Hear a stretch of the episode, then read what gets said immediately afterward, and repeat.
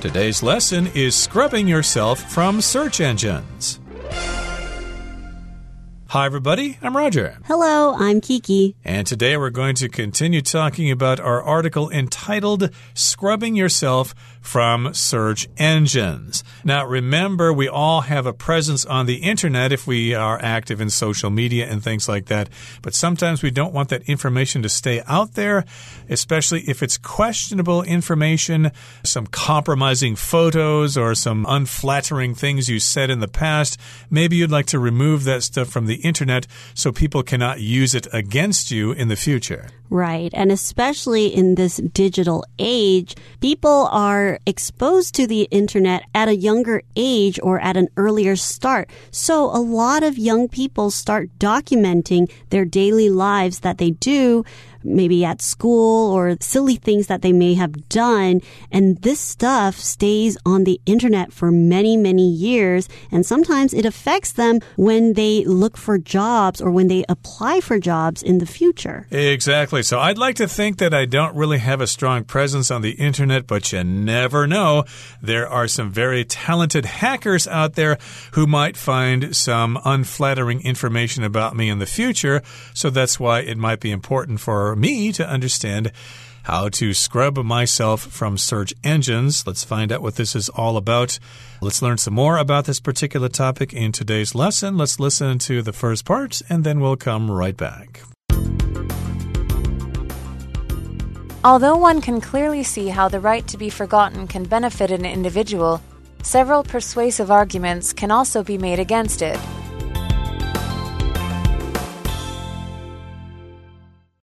大家好，第一部分首先来看形容词 persuasive，意思为具说服力的或是令人信服的。例如，The speaker gave a persuasive speech about recycling。该演讲者针对资源回收发表了有说服力的演讲。或者，The lawyer made a persuasive argument。律师提出了具说服力的论点。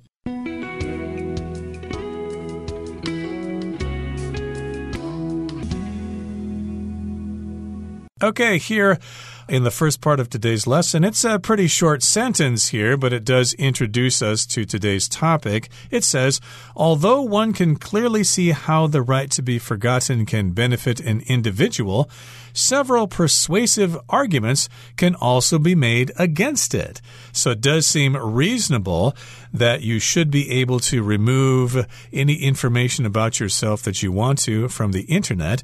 But uh, it could be argued that uh, not having that right is actually beneficial. We've got some rather persuasive arguments made against it. So here we have the word persuasive. When you are good at persuading somebody, you're trying to make somebody believe that they should do something else or something else would be the better choice. So, for example, you might use some certain reasonings to try to convince somebody to do something. So you're trying to use different examples to get somebody on your side. So in this case, there are some persuasive arguments. So there are some good arguments about not allowing people to remove certain things from the internet. So I can understand how that could also be bad thing if you allow people to remove everything. So for example, if somebody has had a history of violence and they've been posting a lot on the internet about violence or things they want to do,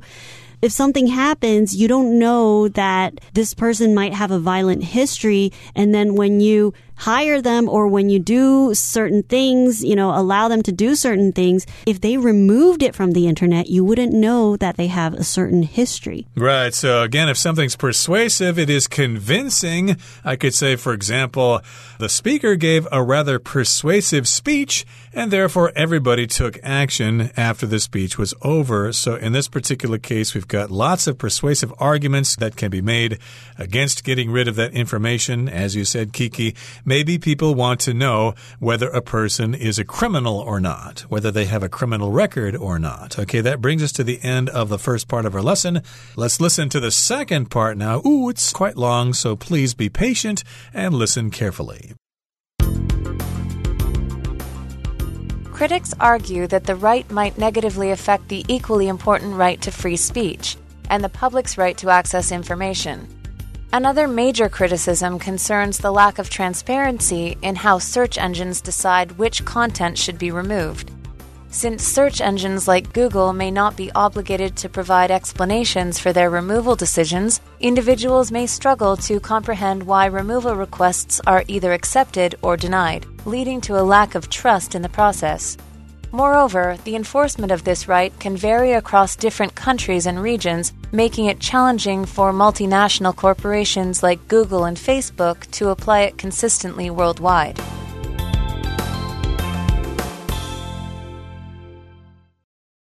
第二部分介绍名词 transparency，这个字的意思是透明度或是透明性。例如，economic transparency will show each penny coming and going in every transaction。 经济透明度将显示每笔交易中每分钱的进与出，或是 The transparency of the plastic package let people see the product inside it。塑胶包装的透明特性让人们可以看见里面的产品。接下来看到动词 comprehend，意思为理解或是领悟。例如，I cannot comprehend why some people really love to watch violent films。我无法理解为什么有些人很喜欢看暴力电影。又或者说。 Austin found math formulas easy to comprehend, so he gets good grades every time. Austin 觉得数学公式很容易理解，所以他每次都考高分。下一个是 enforcement，这个名词有强制执行或是实施的意思。可以说，The police in this town are very serious about the enforcement of traffic laws。这个镇上的警察对于执行交通法规非常认真。又或者说，Enforcement of the school dress code is carried out by the teachers。 学校的服装规范由老师们实施。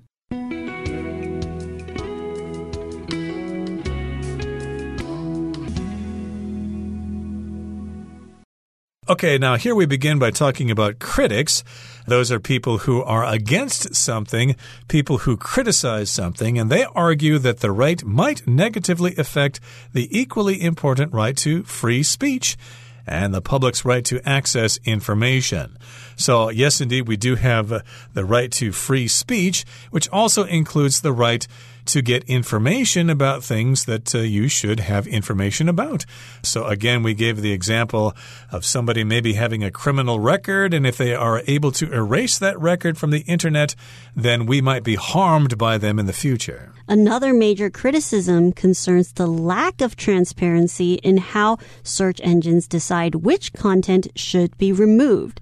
So here we have the word transparency. Of course, when we think of something being transparent, it's something that you can see through or look through. So you have a glass or a window that is transparent because you can see through it.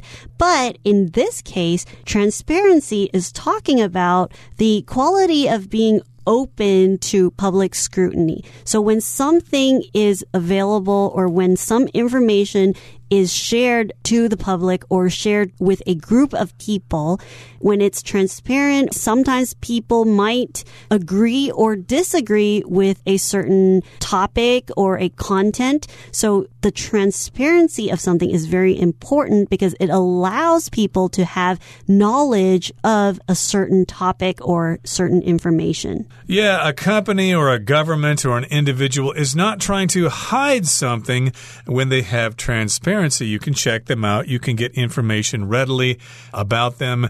Like, of course, we always want our government to be transparent. We want to be able to know what they're doing because if they don't have transparency, they may be corrupt and doing things they're not supposed to be doing.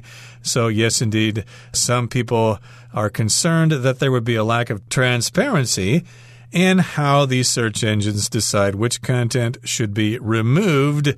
And yes, indeed, they may not have this control. And again, some people think that information is important and it should stay on the internet. So, since search engines like Google may not be obligated to provide explanations for their removal decisions, individuals may struggle to comprehend why removal requests are either accepted or denied. So companies like Google, they are not obligated, so they don't have to. Obligated just means the obligation or they don't have to do certain things.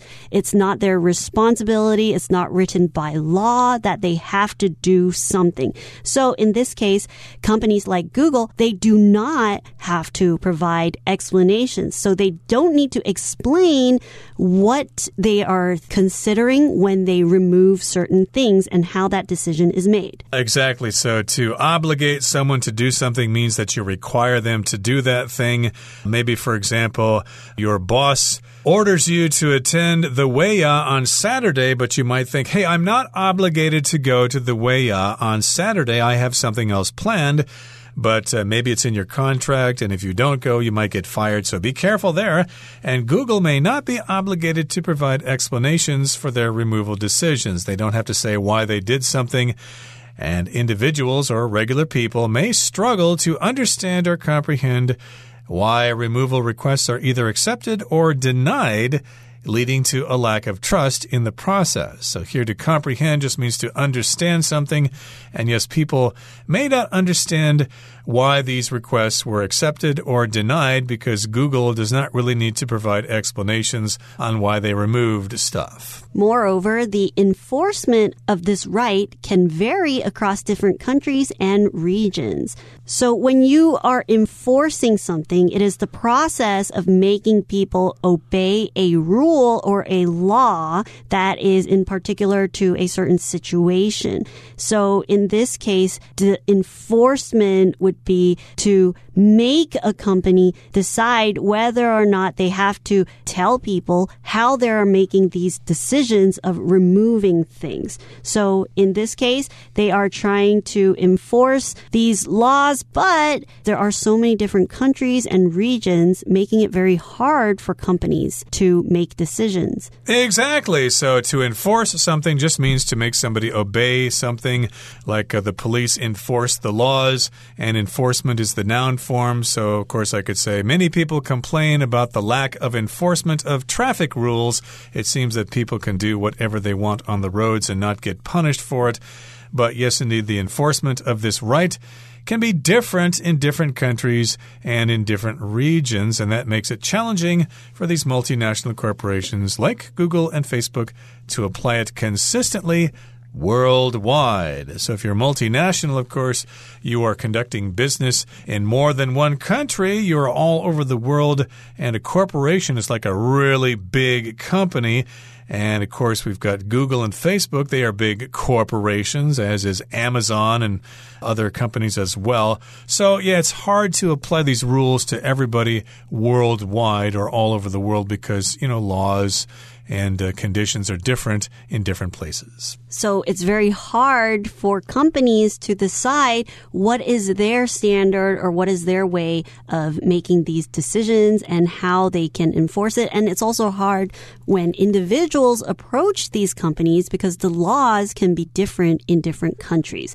All right, that takes us to the end of part two. Let's listen to part three. Clearly, while the right to be forgotten offers important privacy protections, it also has potential downsides. The debate over the right thus remains fierce and ongoing. Hopefully, however, we can look forward to a future when the right to be forgotten is able to exist universally and in harmony with other important human rights.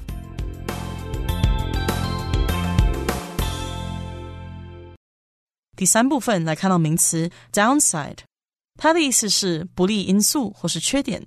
例如，The downside of leaving in the morning is that the roads will be busier。在早上出发的缺点就是路况会比较糟糕。或者，The downside to living in the mountains is that it gets very cold in the winter。住在山上的缺点就是冬天的时候会很冷。再来是形容词 fierce，这个字的意思为激烈的、强烈的或是凶猛的。我们可以说。 the soldiers began a fierce attack on the enemy base. 士兵们开始对敌方基地进行猛烈的攻击。又或者说，The fierce lion roared at the zoo's visitors. 那头凶猛的狮子朝着来动物园的游客怒吼。最后，我们看到名词 harmony，它是和谐、协调或是和睦、融洽的意思。例如，Many people believe that cats and dogs cannot live in harmony. 很多人相信猫和狗不能和谐相处。再看一个例句：The people in the office worked in harmony with each other. 办公室的人彼此和睦的工作。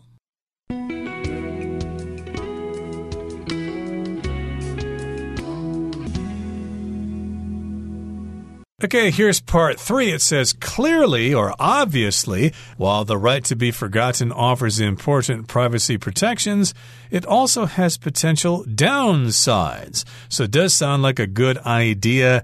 It might protect your privacy, but also there are some potential or possible downsides. Downside is a disadvantage. It does sound like it's a good idea to protect your privacy, but there may be a bad side or a dark side to this situation. There may be some downsides. The debate over the right thus remains fierce and ongoing. So the debate or this argument of whether or not people should have this right to remove themselves from search engine, it remains fierce. It stays fierce. It stays very strong. When something is fierce, they're very powerful and scary and strong. There's a strong voice. So in this case, there are still a lot of people trying to support this right to be able to remove yourself from search engines, and it is still ongoing. It is continuing. So the fight over this is still going strong. Right. So we could say there's fierce competition in the market now, so it's very difficult to compete. And hopefully, we can look forward to a future when the right to be forgotten is able to exist universally and in harmony with other important human rights. So, yes, indeed, hopefully we can look forward to a future when your privacy can be respected, but also you can get the information that you need about certain people if it uh, is important.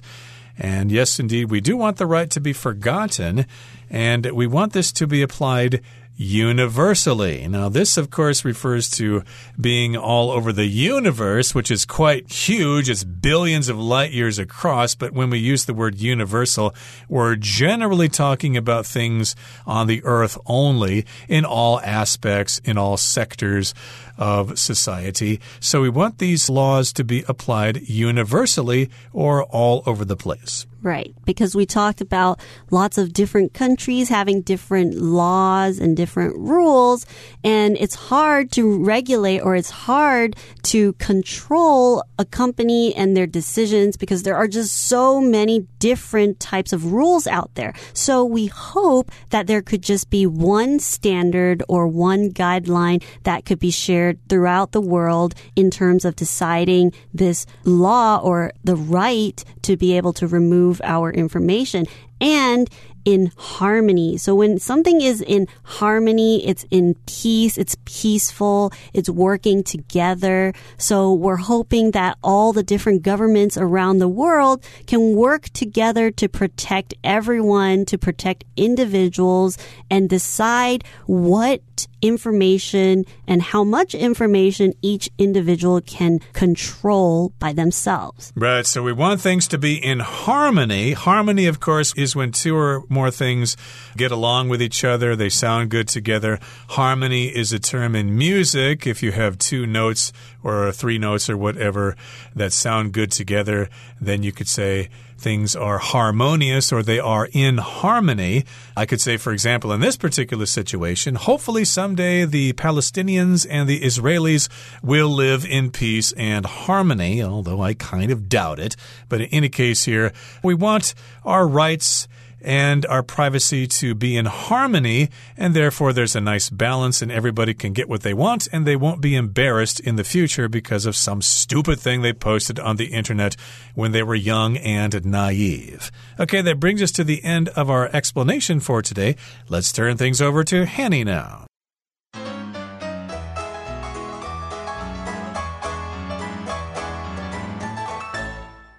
各位同学，大家好，我是 Hanny。我们来看今天的文法重点。课文第二部分提到，由于 Google 等等的搜寻引擎可能没有义务对其删除决定提供解释，因此个人可能难以理解为什么删除请求被接受或是被拒绝。那么文中是用动词 comprehend 来表达理解、领悟。我们来学习它的字首字根。好，看到 p r i s 或者是 p r e h e n d，或者是拼作 p r e。那么这一类字根它有 seize。grasp、hold 的那种意思，就是表达抓紧、抓住。像 prison 监狱就可以看出这个字根的语义了。好，那么在 comprehend 这个字当中，它的字首 c o m 表示完全，字根 p r e h e n d 这部分表示抓紧、抓住。好，那其实 comprehend 这个 prehend 在拉丁文中带有用心思、意志捕捉的隐喻，多半就带有那种领悟、理解的意思。所以从这个语义去想，完全抓住某事物，可能抓住某个点子、概念之类的，用这样去联想到说 comprehend 是有理解、领悟的意思嘛？我们顺便补充一个有相同字根的单字是 apprehend，它的字这首 a p 是来自 a d，表示朝向。那么 P R E H E N D 这部分表示抓住，朝向某个人把他抓住，应该可以想到 apprehend 有逮捕的意思。那这是比较正式的用字，通常是用来表达警方逮捕罪犯、嫌疑犯。那我们刚刚不是讲到这个字根多半带有领悟、理解的意思吗？所以 apprehend 它其实也有察觉、理解的意思，只是这个用法是比较少见了。字典上面也有会注明说这个用法是属于 old-fashioned。好，再来课文接着提到说，不同国家和地区对这项权利的执行可能有所不同，这使得像 Google 和 Facebook 这样的跨国企业难以在世界各地一致执行。文中是用到 multinational corporations 来指跨国企业，那么 corporation 就表示大型企业或是大公司。我们这边也介绍一下它的字根。好，当你看到 c o r p 或者是 c o r p o r 这一类的字。根它表示身体、躯体或是尸骸，也就是死掉之后留下来的骨骸。像 corpse，它是指尸体。那么后来这一类的字根呢，引申表示团体的意思。那我们在讲解 corporation 这个字之前，我们先来看 corporate。C O R P O R A T E，corporate 它的字根 C O R P O R 表示团体，那么 A T E 是形容词字尾，合在一起，corporate 就可以用来形容是公司的、法人的、法人组织的，或者是全体的。现在啊，我们把这个字尾 A T E 改成名词字尾 A T I O N，就会变成名词 corporation，那它就是表达大公司、大企业了。好，这边也补充一个有相同字根的单字是 in。Corporate，它的字首 i n 表示进入，那么字根 c o r p o r 表示群体，那么 a t e 是动词字尾。那同学们可以试着想，进入一个团体群体，那就表示被纳入其中了。用这样的方式去联想说，incorporate 它是表达把什么合并、使并入，或者是有包含的意思。好，那以上是今天重点整理，我们回顾今天单字吧。Persuasive。Cynthia's persuasive arguments soon led Jill to agree with her point of view. Comprehend. Marcus struggled to comprehend the complex math problem. Enforcement. The school has not been consistent in its enforcement of the new dress code. Corporation. With billions of dollars in sales, the computer maker is one of the world's biggest corporations. Fierce. Hector's fierce determination has enabled him to succeed in spite of various challenges. Universally, kindness is universally recognized as a positive personal quality.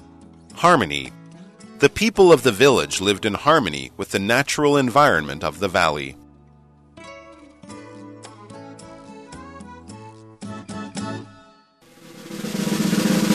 Discussion starter starts now. Here's our discussion starter for today. The question is Do you generally agree that individuals should have a right to be forgotten online? Why or why not? Yes, I think people should have a right to be forgotten considering that sometimes people can post silly things of things that they did that were not very thought out when they were younger. But I also think it should only be an extent of what type of information that should be removed because if it includes other people's safety, things like that shouldn't be removed. Well, no, I don't think individuals should have such a right since people should learn that posting dumb things on the internet comes with a price, okay? We can't expect the governments or companies to play our parents all our lives. It's a tough world out there. You gotta learn what you can post and what you can't post. We all need to grow up. Well, everyone, today's article has come to an end, and I sure hope you enjoy reading along with us. I am Kiki. I am Roger. See you next time.